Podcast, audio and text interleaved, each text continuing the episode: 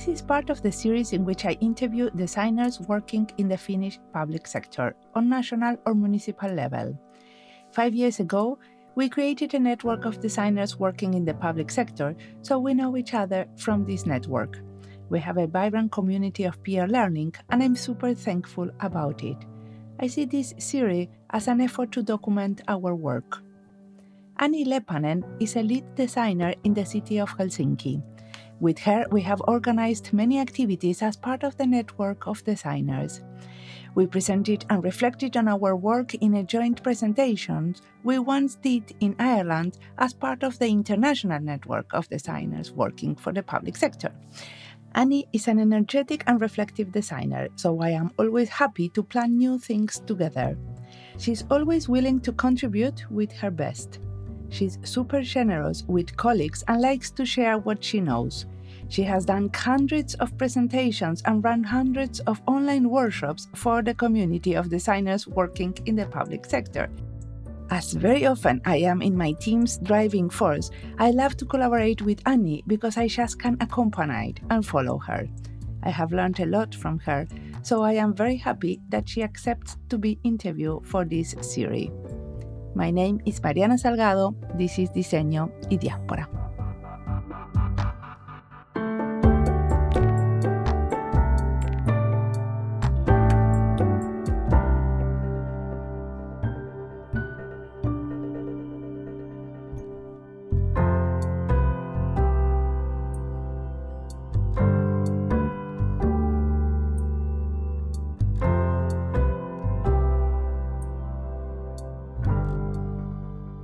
Introducing myself. Um, yeah, so I'm I'm Anni Leppänen. I'm a lead service designer uh, working at the city of Helsinki. A bit of my background. Um, yes. Yeah, so originally I studied uh, social sciences. Uh, after high school, um, I went to the UK and studied international development uh, and actually also Mandarin Chinese.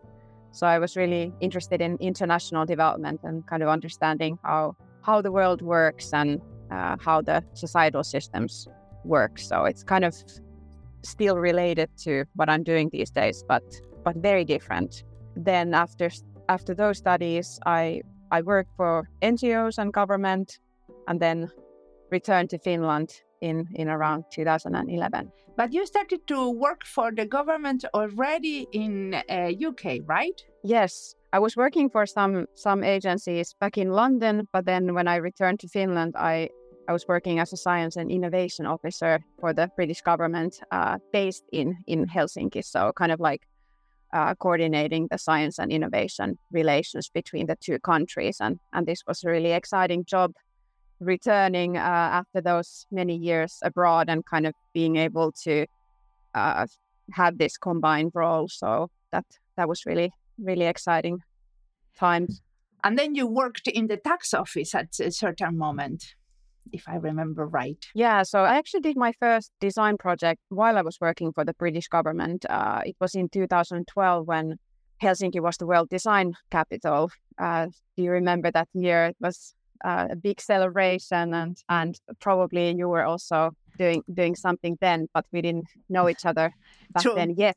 Yes but it was really influential uh, moment to kind of was a, a project where I met lots of design pioneers and then got interested about the topic myself. And and before landing my first job uh, as a service designer in the tax administration i actually did a long kind of journey before that. I went first to study graphic design and, and then realized that it's not exactly what i want. So then i found this master's program in aalto uh, called Creative Sustainability. And that was combining my earlier experience and, and degree in social sciences and, and societal issues and, and design. And then uh, through those kind of courses, important courses at Aalto, I landed my first service designer job at, at the tax administration. And from then on, I've been working as a service designer inside the government. What did you do in the tax administration? Uh, it started with the website renewal project, uh, which is always a good good way to introduce design to the organization. I think because you get to work with with so many different parts of the organization.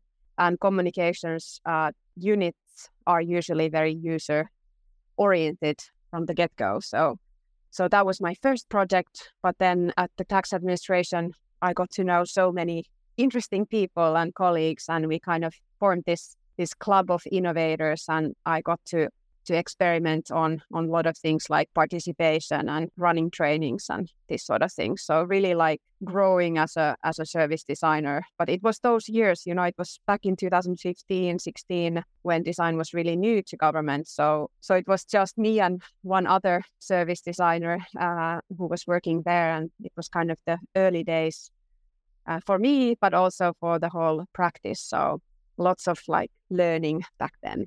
And then you entered to work in D9. Do you want to tell us quickly what was D9 or what is D9?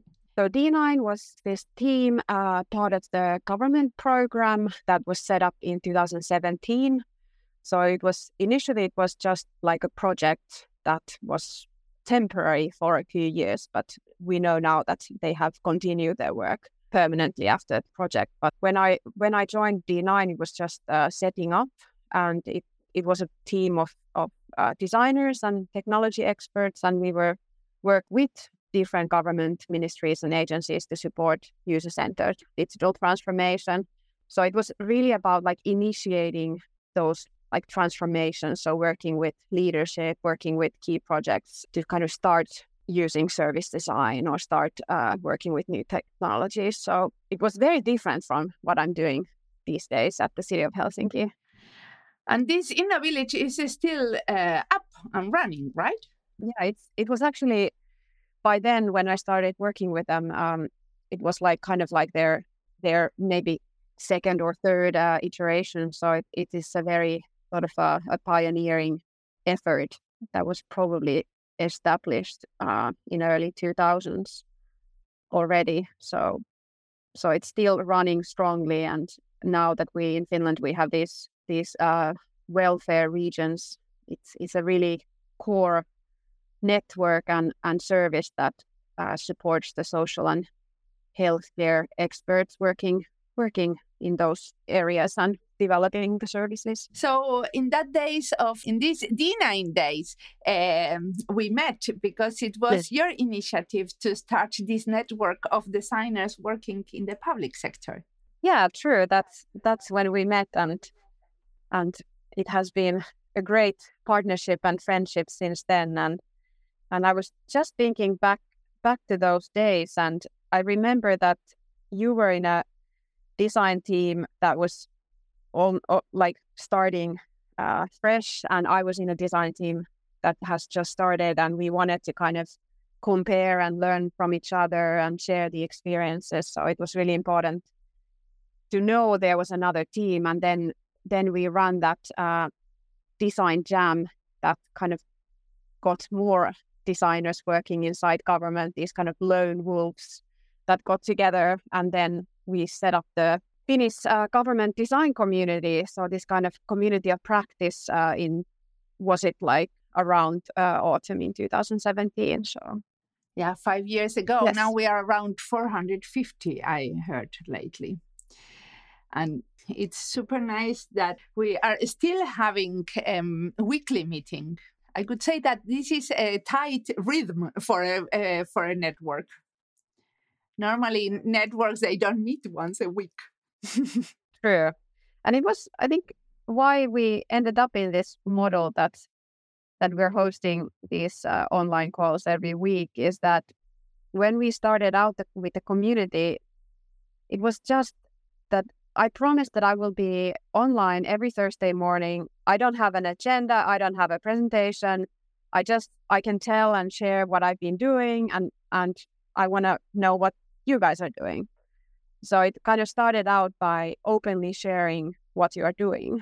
And then quite quickly, it became more structured. We have amazing presentations and case studies and and kind of the calls are a way to understand what is happening in the Finnish design community inside the, the government. So so it started out from this very sort of low key grassroots sharing openly kind of activity. Well, yeah, it's a peer learning platform, definitely for us. And it's something that, in my opinion, is like um, you could say that is our own way of keeping updated what what is going on in the in the design right? Because every week we get one person or a group. Today in the morning for example it was a super interesting discussion about how uh, different groups have been running different type of service design trainings in their own organizations. Yeah true. It's it's been like a source of learning for all of us because when we started we didn't really know how to do design in government. Nobody knew. It was so so new. So it's it's both about learning from each other, but also kind of building um, understanding of how the design maturity is advancing inside the government. So understanding like what is even possible and and what what should we be doing. Uh, so it's it's really kind of helping us all to to go forward and have more impact in our design. Yeah, and something that you say that we were this lonely wolf in our own organizations, I think that it's definitely very true, at least for many of us, that we are not a big team, no, which is very different as you have now in the city of Helsinki. Yeah, true. That that has been perhaps one of the the biggest changes since we started. These lonely wolves started. The first designers in government started. That nowadays it's more common that there are several designers working inside one organization. So it's it's surprisingly kind of growing to that direction. So it's quite a quite a nice development because working as a lone designer can also be tough because you're trying to create a very big step in in the change. Definitely. So tell us about your team. What are you doing in Helsinki City? Yeah, so I I have been working for the city of Helsinki now around four years. My my job has changed quite a bit during these four years. I initially joined the city of Helsinki uh, as a service designer in in this thing called um, Helsinki Lab, which was which was also a project that became a a permanent function. So it was it was this um, kind of um, function or network that was helping city employees to use design and by design and training also. But then quite soon after that, I um, I switched jobs. Uh, kind of, I was still working in the same Helsinki Lab network, but I was I got the responsibility of, of digital customer experience. So so working as a lead service designer, responsible for of digital customer experience to be honest, I was not quite sure what that meant. Uh, that, that I was going to ask you exactly that. That you were already working with the website of the city, right?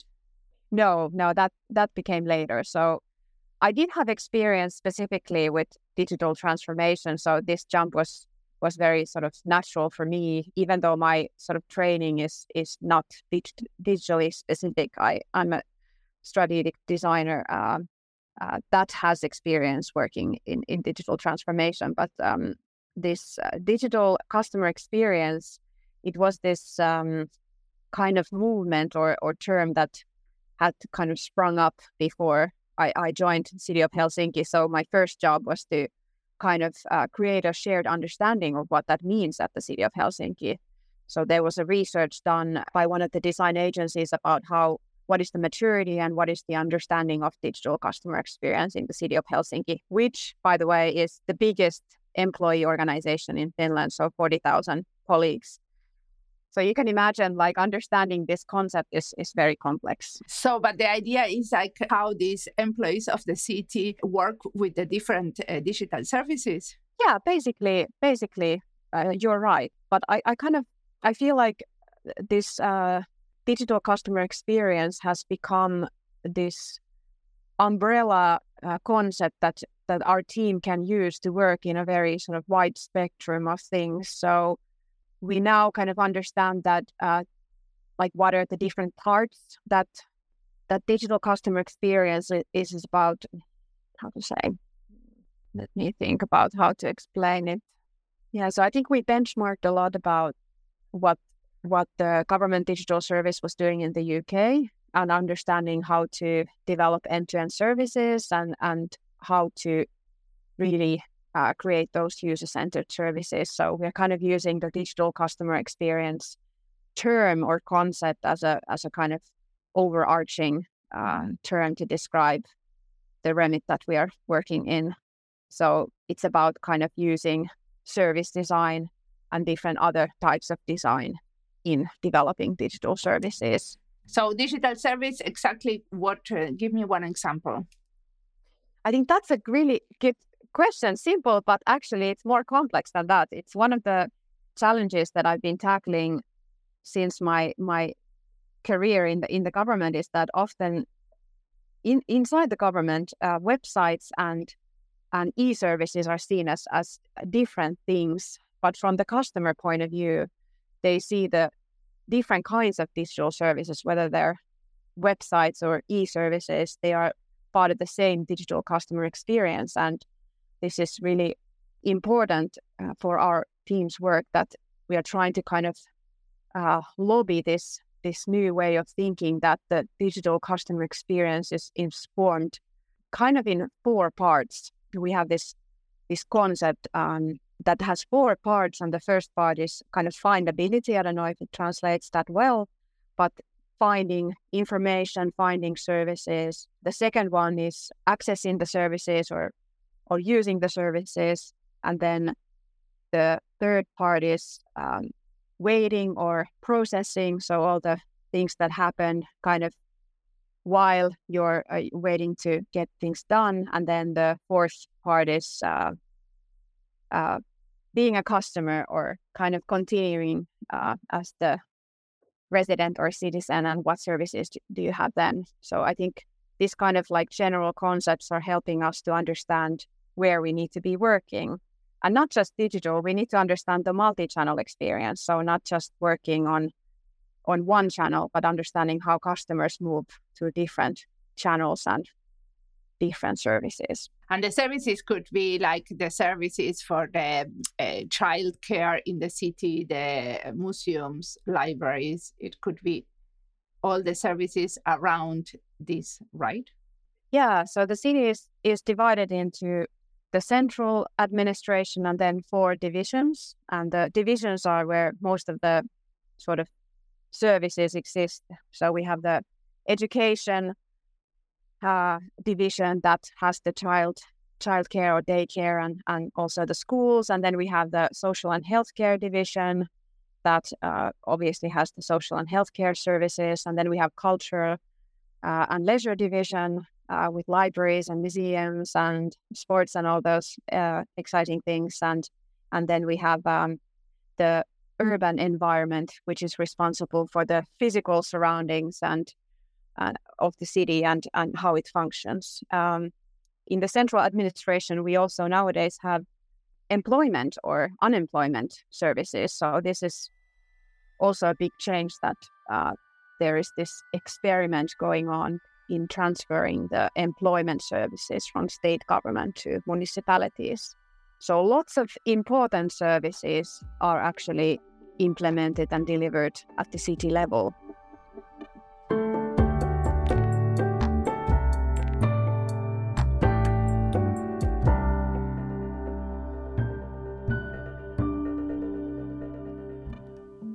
This interview is part of the list D&D in English, Gobierno y Diseño, y Finlandia y Diseño.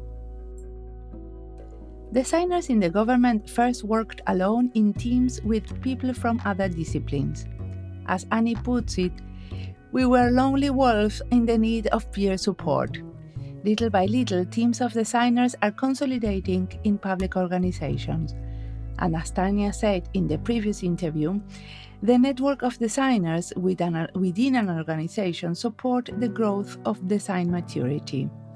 We work in transdisciplinary groups and we also need networks of peer support with other designers. We benefit from both.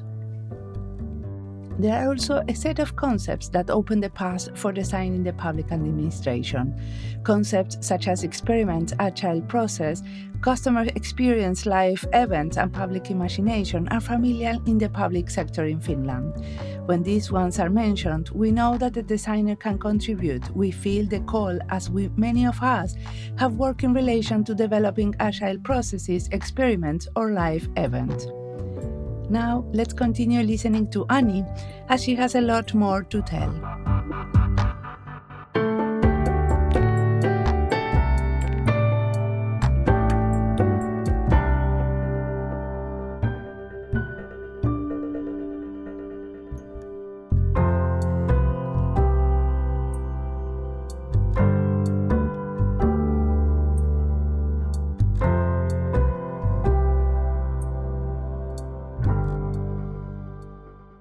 And what is your team doing at the moment?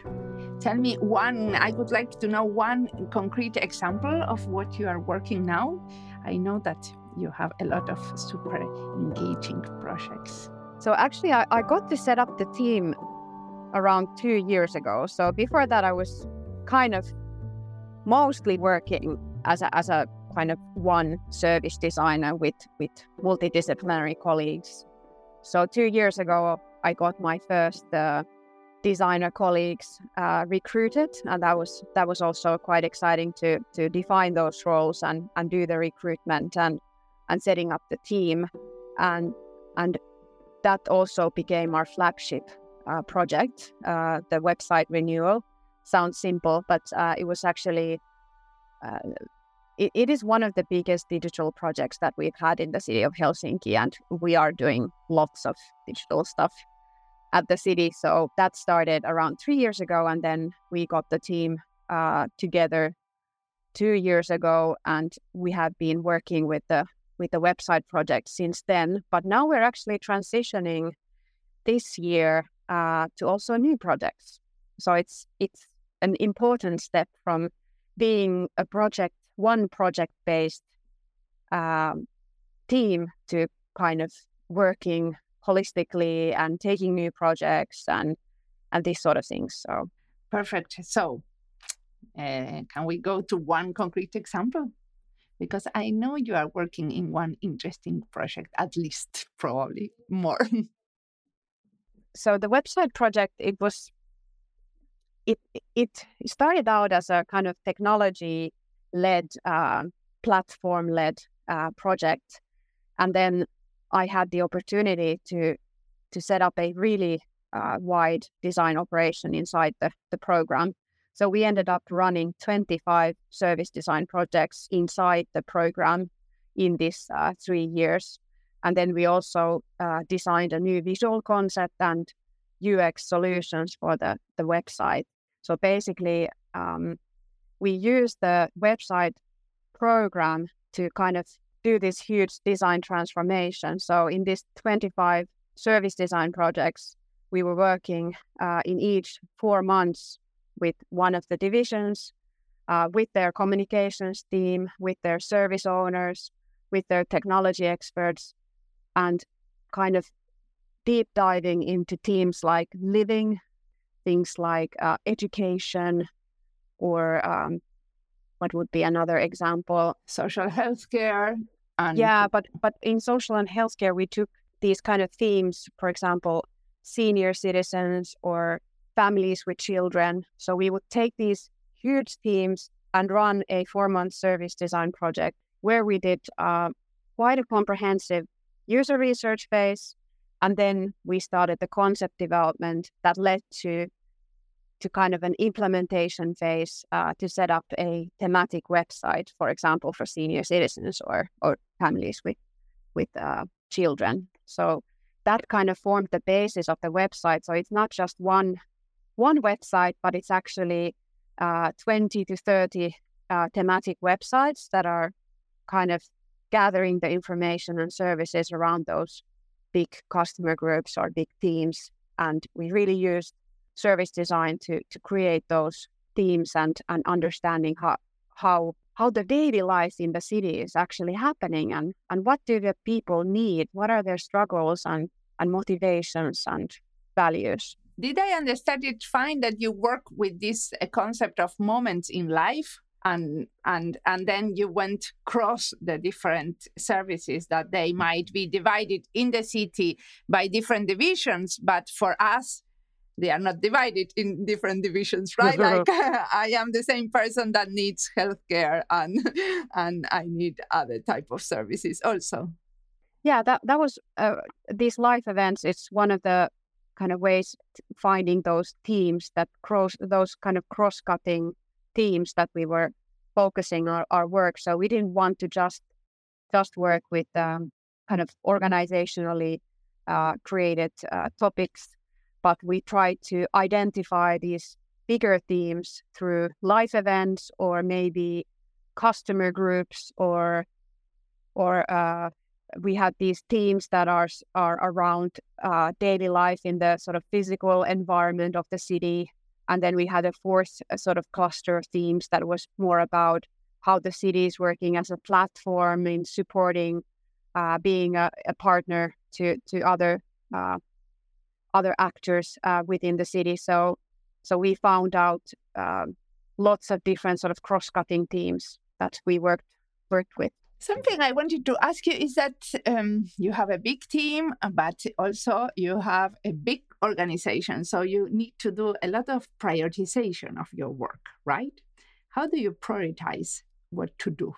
I guess you get a lot of calls, and then people want your team to, uh, your team to come and work with me because I am the one that is more needed of help. And so, how do you how do you decide in which of the topics are you going to focus? So we do run this sort of advice service um, within the central office. So kind of giving uh, advice to employees of City of Helsinki around using uh, design and buying design, and it was part of the the city operation uh, before I joined the City of Helsinki. So it has been kind of a side job for my team uh, all the time, but we have been focused on this this one huge program.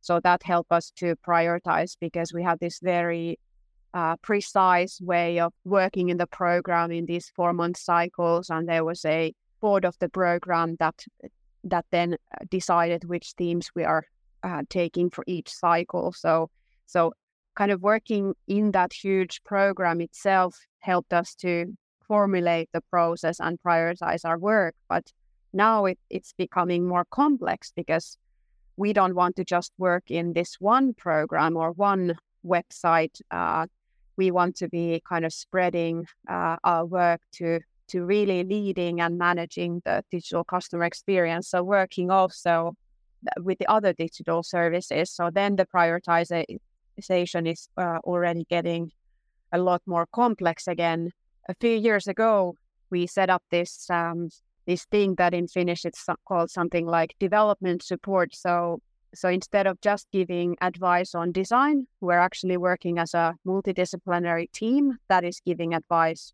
to anybody who wants to develop the services or or or develop digital services. So design is or design consultancy or design advice is given as part of this multidisciplinary advice service that we are running. So that helps us with prioritization because that service has a very strict process and tools and and we are managing the workload uh, uh, through a planner. So so it's quite professional how we're actually doing it. But but as you said, the needs are still bigger than than the resources or the time and people we have. So we need to be constantly kind of thinking where do we want to be and one of the ways i'm sure you you are also using is is looking at the strategy that you have so we have this city strategy that is actually made by politicians. So it's it's an important way to to kind of prioritize what we want to be doing in these four years. And also we have a, a separate digital transformation program. So we have very clear priority priorities, what are the most important projects that we should be focusing on? But of course, we also want to be helping those sort of innovative new ideas that that are coming up and are not not necessarily kind of yet those priorities. So we're trying to balance between those those kinds of uh, choices. And do you feel like you have enough of um, opportunities to experiment also, to do certain, uh, you know, things that might fail? Good, good question as a city, we are actually quite good at experimenting. One of my uh, closest colleagues uh, is running this uh, experimentation accelerator. So experimentation is is a really systematic part of of how we do uh, development in city of Helsinki. But experimentation within design that's that's another question. I think we have been given uh, me and my team a very sort of um, wide mandate and also uh, lots of resources to do do the things we or do the things uh, the way we want to do them. So in that sense, I think there's lots of flexibility to experiment. But what is kind of hindering maybe the experimentation is there's a pressure to deliver results. So I, I guess many of us saw that during COVID, um, the economics uh, started to look uh, more strict, and we needed to kind of focus on um, savings and kind of uh, efficiency and this sort of uh, priorities. So it has been also important that we are doing work that is either scalable, uh, like the design system work, um, or the playbook where we share our tools and methods and processes, or kind of showing uh, core results in delivering those services. So before, when I was working for D9 or or these other uh, design projects, it was often about initiating and and kind of doing that uh, first push of user research and concept development. But at the city of Helsinki, it's the design work. It's important that we are also actually delivering those services to to people uh, in Helsinki. So that that is that is a struggle for designers to to kind of take those user needs and take those ideas uh, all the way through launching the service and then continuous development. And that has been the one of the biggest learnings for me in the in the four years, like how to as a service designer, I had very little real understanding of UX UI design. So kind of learning those design areas that are focused on on great implementation. So that has been really important to City of Helsinki, and and I think my team and the the website program has really been like a a successful example. I think it was kind of like a surprise to everyone because we we might know that that many of the digital projects uh, can fail and there there can be some difficulties, but actually we can really say that this has been a successful and massive digital uh, project that the service that we now have online it is actually pretty good. So so of course we need to measure and, and continue develop it. Our our previous mayor said that when he heard about this this program uh, he said that uh, good luck. It's never going to be finished. So you can never kind of finish a digital service because people's expectations uh, your your surroundings, the world, it keeps changing. So you need to start again when you you think you're finished. so in that in that sense, uh, but I, I'm pretty like surprised and proud that that this this went really well. It hasn't been without hiccups. We've had to really kind of learn our ways, but but it's really nice to stand here or sit here discussing with you and say that actually we can be proud of the work that we did uh, in the end. And how do you see the future? What do you think that you would like to do that you couldn't till now um, do? Are there new new openings or in your yeah. mind or Yeah, that's a good one. It takes us to this new project idea that we have been developing around proactive services. We started working on this uh, in January.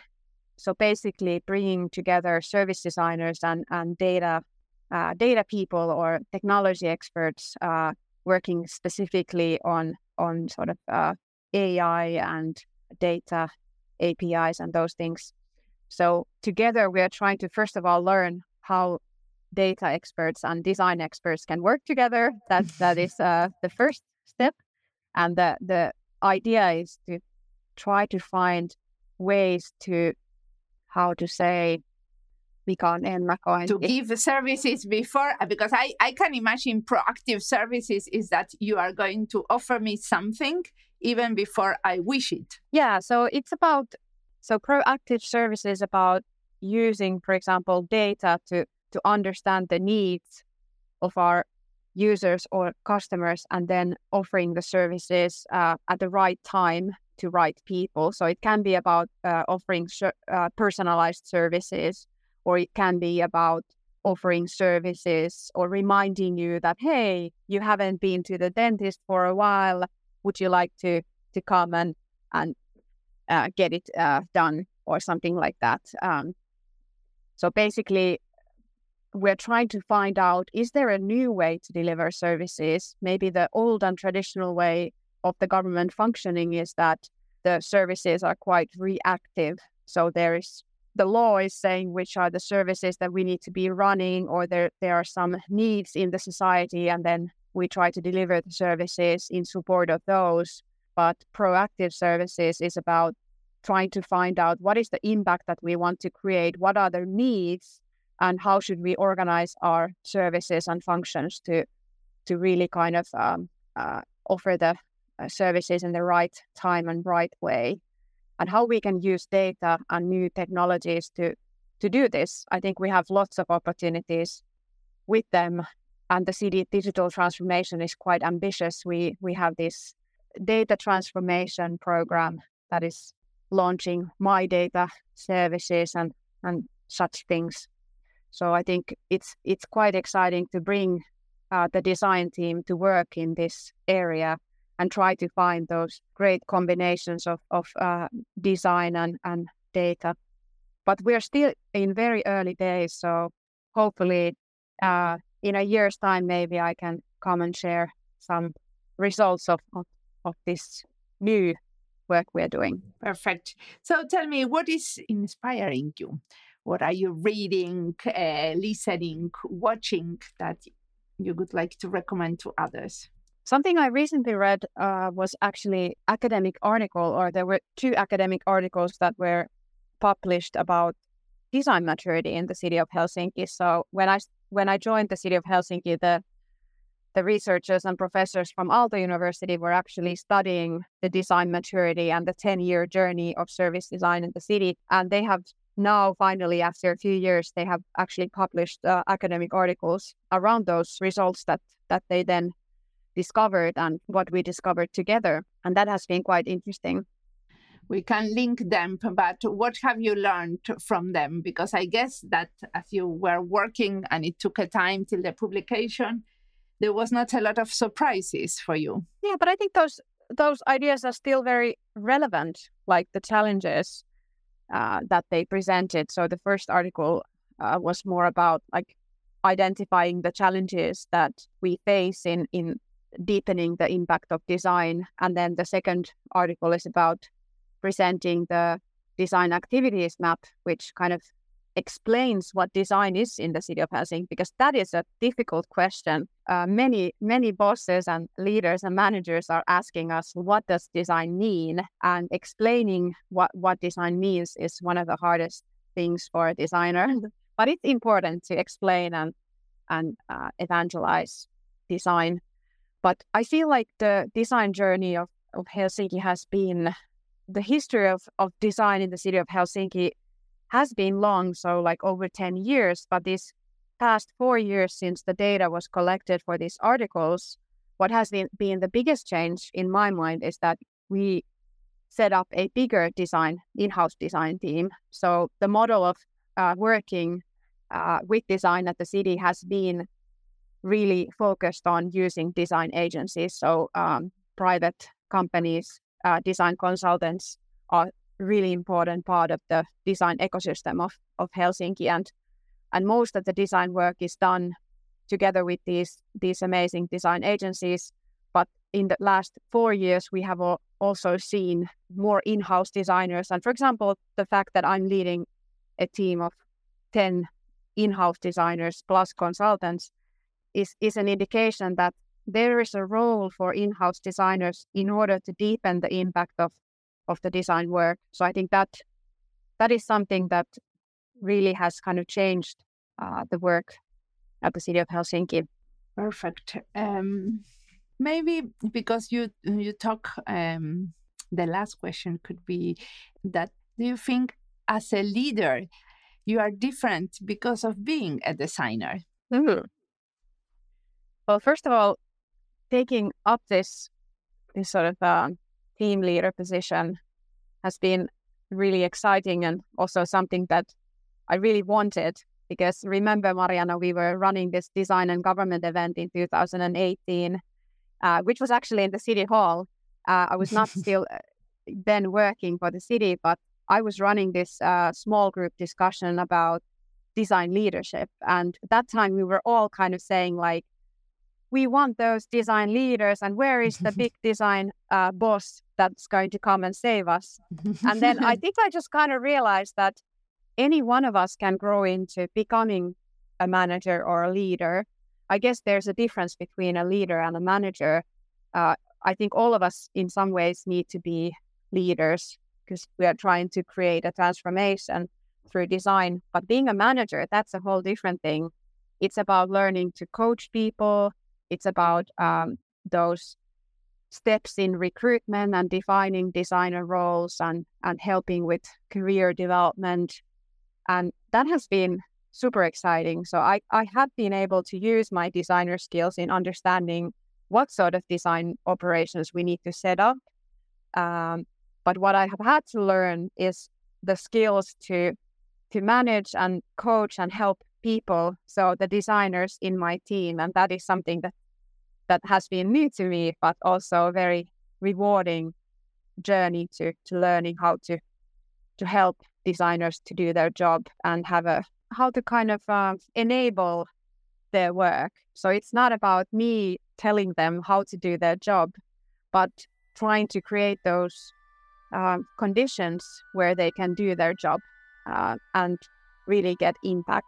So a lot of my work is actually these days it's not so much about me designing myself but uh, working with uh, with other leaders and managers and trying to to work out um, where we should be kind of using design and and and what are the important goals and objectives that that we need to set in order to to get kind of the impact for for the design results so great. Thank you a lot for this interview. Thanks for having me, Mariana.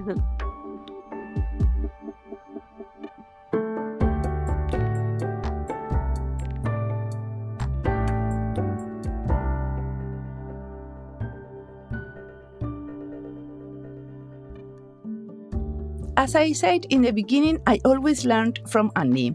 I love this idea that the services could be proactive. So I tried to imagine how a design podcast, that in my opinion is a service, could be proactive. And I asked ChatGPT for help. It gave ideas. Most of them are well known for me. But one was new. It suggested that we should start design challenges, that we should initiate collaborative projects or design challenges that listeners can participate in. This could involve solving real world social problems, generating design ideas, or creating prototypes. Providing a platform for listenings to contribute actively to social design initiatives not only engages them, but also fosters a sense of purpose and collective action. I will take note of this, maybe one day I will do it. The rest of the suggestions are the things that we currently do. For example, the first and most important is focusing on topics, formats, and engagement strategies that actively involve and empower the audience. For that, we do surveys, polls, or interviews to understand the specific interests, concerns, and needs of the podcast's target audience. For example, now we have two Mexican trainees doing interviews to design professors and students. The aim is to understand how they use podcasts as part of the teaching. I hope this research will help shape the podcast content, ensuring it addresses the most relevant topics. The chat suggested also inviting professional practitioners and experts in the field of design as guests on the podcast, conduct in depth interviews, and delved into their work, methodologies, and lessons learned. This exposes listenings to diverse perspectives and provides valuable insights and inspiration for their own design endeavors. This is exactly what I tried to do.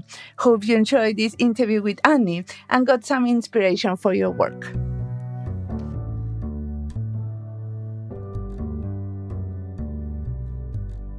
As always, the music of this podcast is by Antonio Zimmerman. Sound design is by Andy Fecci. This podcast is published with Creative Commons license with attributions. This was Diseño y Diáspora. You can follow us on our social media channels in YouTube, Instagram, or Twitter, or visit our website. Remember to recommend us and recommend our books. Stay tuned for more. We've got lots in store. Till next time, goodbye and design some more.